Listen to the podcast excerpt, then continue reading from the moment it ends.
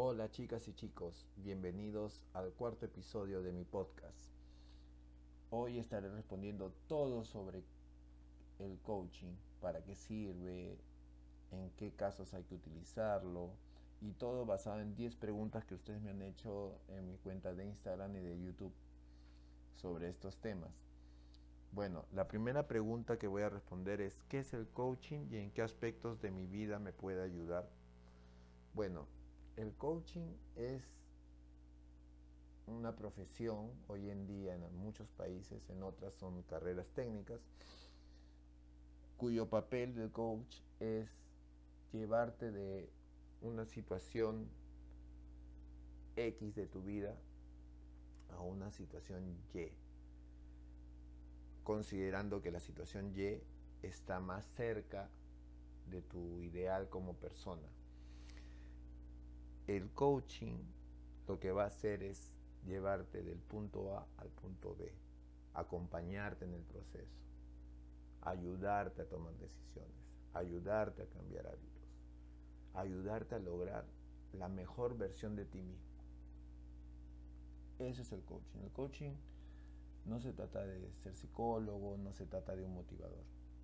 Siempre digo que de lo que se trata es de ser un comprometedor. Lo que hace el coach es comprometerte a que logres lo que tú mismo te planteas como metas, como éxito, como cambio. La segunda pregunta es cómo funciona el coaching. El coaching se hace a través de sesiones de 45 a 60 minutos. No hay un número de sesiones preestablecido todo se va dando de acuerdo al proceso de cada persona y a los avances que estaba ya teniendo y al compromiso de querer lograr sus metas o de querer lograr aquellos cambios que ellos saben que les van a favorecer.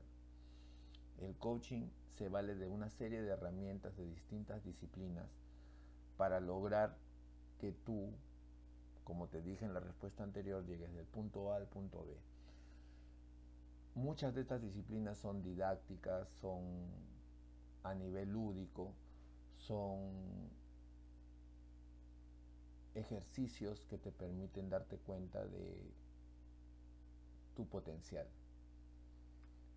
Muchas veces eh, creen que el coach da respuestas o da soluciones y no. Lo que hace el coach principalmente es hacer las preguntas adecuadas para que el coachee o el cliente se dé cuenta de qué es lo que necesita, qué pasos debe de seguir para lograr sus objetivos. La tercera pregunta es, ¿en qué consiste la intervención del coach? Como les comenté en respuestas anteriores, lo que hace el coach es a través de una entrevista o sesión, es conversar con el coachee o cliente y hacerlo reflexionar a través de preguntas poderosas sobre cuál es el camino que debe tomar frente a determinadas circunstancias. El coach no da respuestas, el coach hace preguntas que el coach o cliente se responde y que les resulta como una luz en el camino que ellos quieren seguir. El coach lo que hace no es solamente motivar, es comprometer.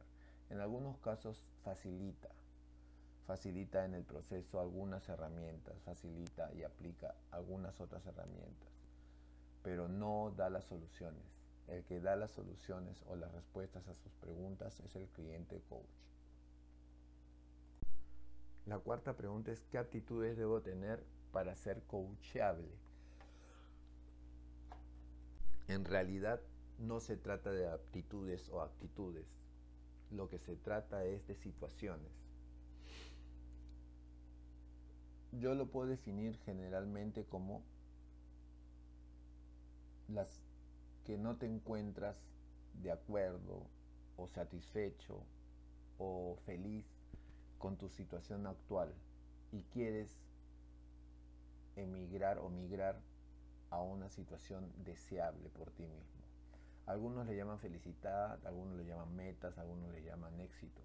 Yo lo llamo estar de una situación específica, pasar a una situación deseable. la brecha que hay entre ambos puntos es el camino en el cual el coach te acompaña, te ayuda y te compromete a caminar o a seguir para llegar a tu situación deseada. La pregunta 5 es, ¿qué debo decirle al coach si tengo miedo? Suele suceder, en realidad muchas personas que inician los procesos de coaching no tienen la confianza necesaria por desconocimiento o porque a veces los colegas no son tan claros. Sin embargo, lo que te puedo decir en este aspecto es que todos los coaches tenemos un código de ética que incluye la confidencialidad.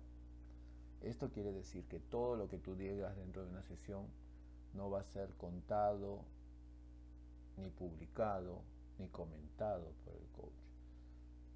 En este sentido es sumamente importante no solamente que tenga el coach este código, sino que también el coach establezca puentes por los cuales tú te sientas totalmente confiable, confiada o confiable de contar aquellos aspectos que quieres mejorar dentro de la sesión y del proceso del coach. Yo lo que podría decirte es que es responsabilidad del coach darte o facilitarte esa confianza para que tú te liberes y cuentes todo aquello que quieras contar y que sea útil para tu proceso de coaching.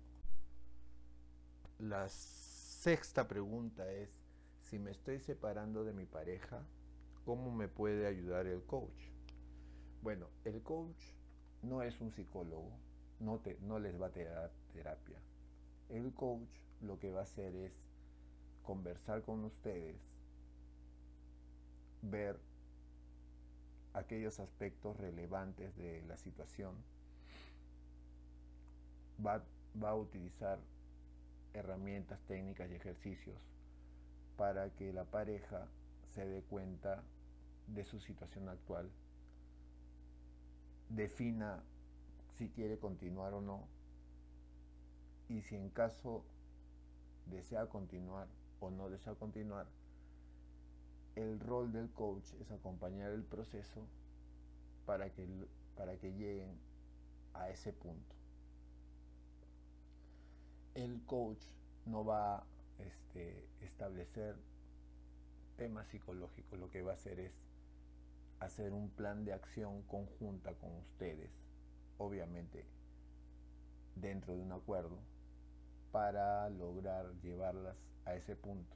A mí me ha tocado personalmente acompañar parejas en su separación, buscar que sea lo más adecuada posible y también me ha tocado de alguna manera acompañar procesos de reconciliación. En este sentido el, el coaching es muy efectivo, es muy directo. Si el coach tiene las habilidades adecuadas, definitivamente puede cumplir un rol muy importante en estos procesos tan delicados para las parejas. La séptima pregunta es, si quiero reconciliarme con mi pareja, ¿cómo nos puede ayudar el coach? Creo que te he respondido en la anterior. Este, si quieres reconciliarte con tu pareja, el coach lo que va a hacer es buscar sus, los puntos de ambos, en que ambos coinciden, para este, potenciarlos a través de un plan de acción conjunto mediante el compromiso, la voluntad y la intención de ustedes mismos para consolidar esta situación, además de buscar, de monitorear que sigan las pautas o los compromisos que ustedes mismos han acordado para lograr lo más importante que es mantener una relación armoniosa, respetuosa y adecuada para toda pareja. La octava pregunta es, ¿Qué aptitudes debe tener el coach? ¿Qué debe tomar en cuenta una persona que quiere contratar a un coach? Principalmente, el coach debe de buscar una relación de empatía con sus clientes. Debe de contar con las certificaciones y la experiencia adecuada para, para los procesos de coaching Pero más allá de eso, el coach debe de tender los puentes de confianza con su cliente. Y esto eh, se logra desde la primera sesión, desde las primeras coordinaciones, las etapas previas a la primera sesión, que son el acuerdo entre cliente y coach. Ahí yo creo que es donde se va a cimentar la confianza entre ambos. El coach antes de la primera sesión debe de explicarte en qué consiste el proceso, cuál va a ser su trabajo, cómo va a ser, cuánto va a cobrar. Y a través de esa conversación tú te vas a sentir o no identificado con él y según eso vas a decidir seguir el proceso con él. Es muy importante este primer contacto. Eso va a hacer que te decidas y ya el resto de aspectos los vas a ir dando conforme se vayan avanzando las sesiones en función de que veas de que avanzas en lo que realmente quieres. La pregunta número 9 es, ¿cuántas sesiones de coaching necesito? No hay un número mínimo. Lo que sí te puedo decir es que eh, el cliente o coachee puede abandonar el proceso en el momento que considere. No hay obligación. El principal comprometido y el principal interesado en seguir el proceso debe ser el cliente o el coachee. Por eso reitero que es voluntario estar dentro de un proceso de coaching. No hay ninguna obligación más que la voluntad y el interés que tenga el cliente. La décima y última pregunta es, ¿hay estadísticas de que los procesos de coaching funcionen? Por supuesto, hay muchas estadísticas el coaching es una disciplina que se está aplicando a nivel organizacional, individual, de parejas, equipos de trabajo, en el mundo.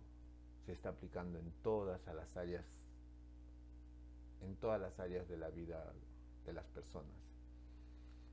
Este, estadísticas, bueno, no, no, no podría decirles ahorita porque la verdad es que no, no tengo, pero yo hace unas, unas este, Hace unos meses vi unas estadísticas, por ejemplo, en las organizaciones.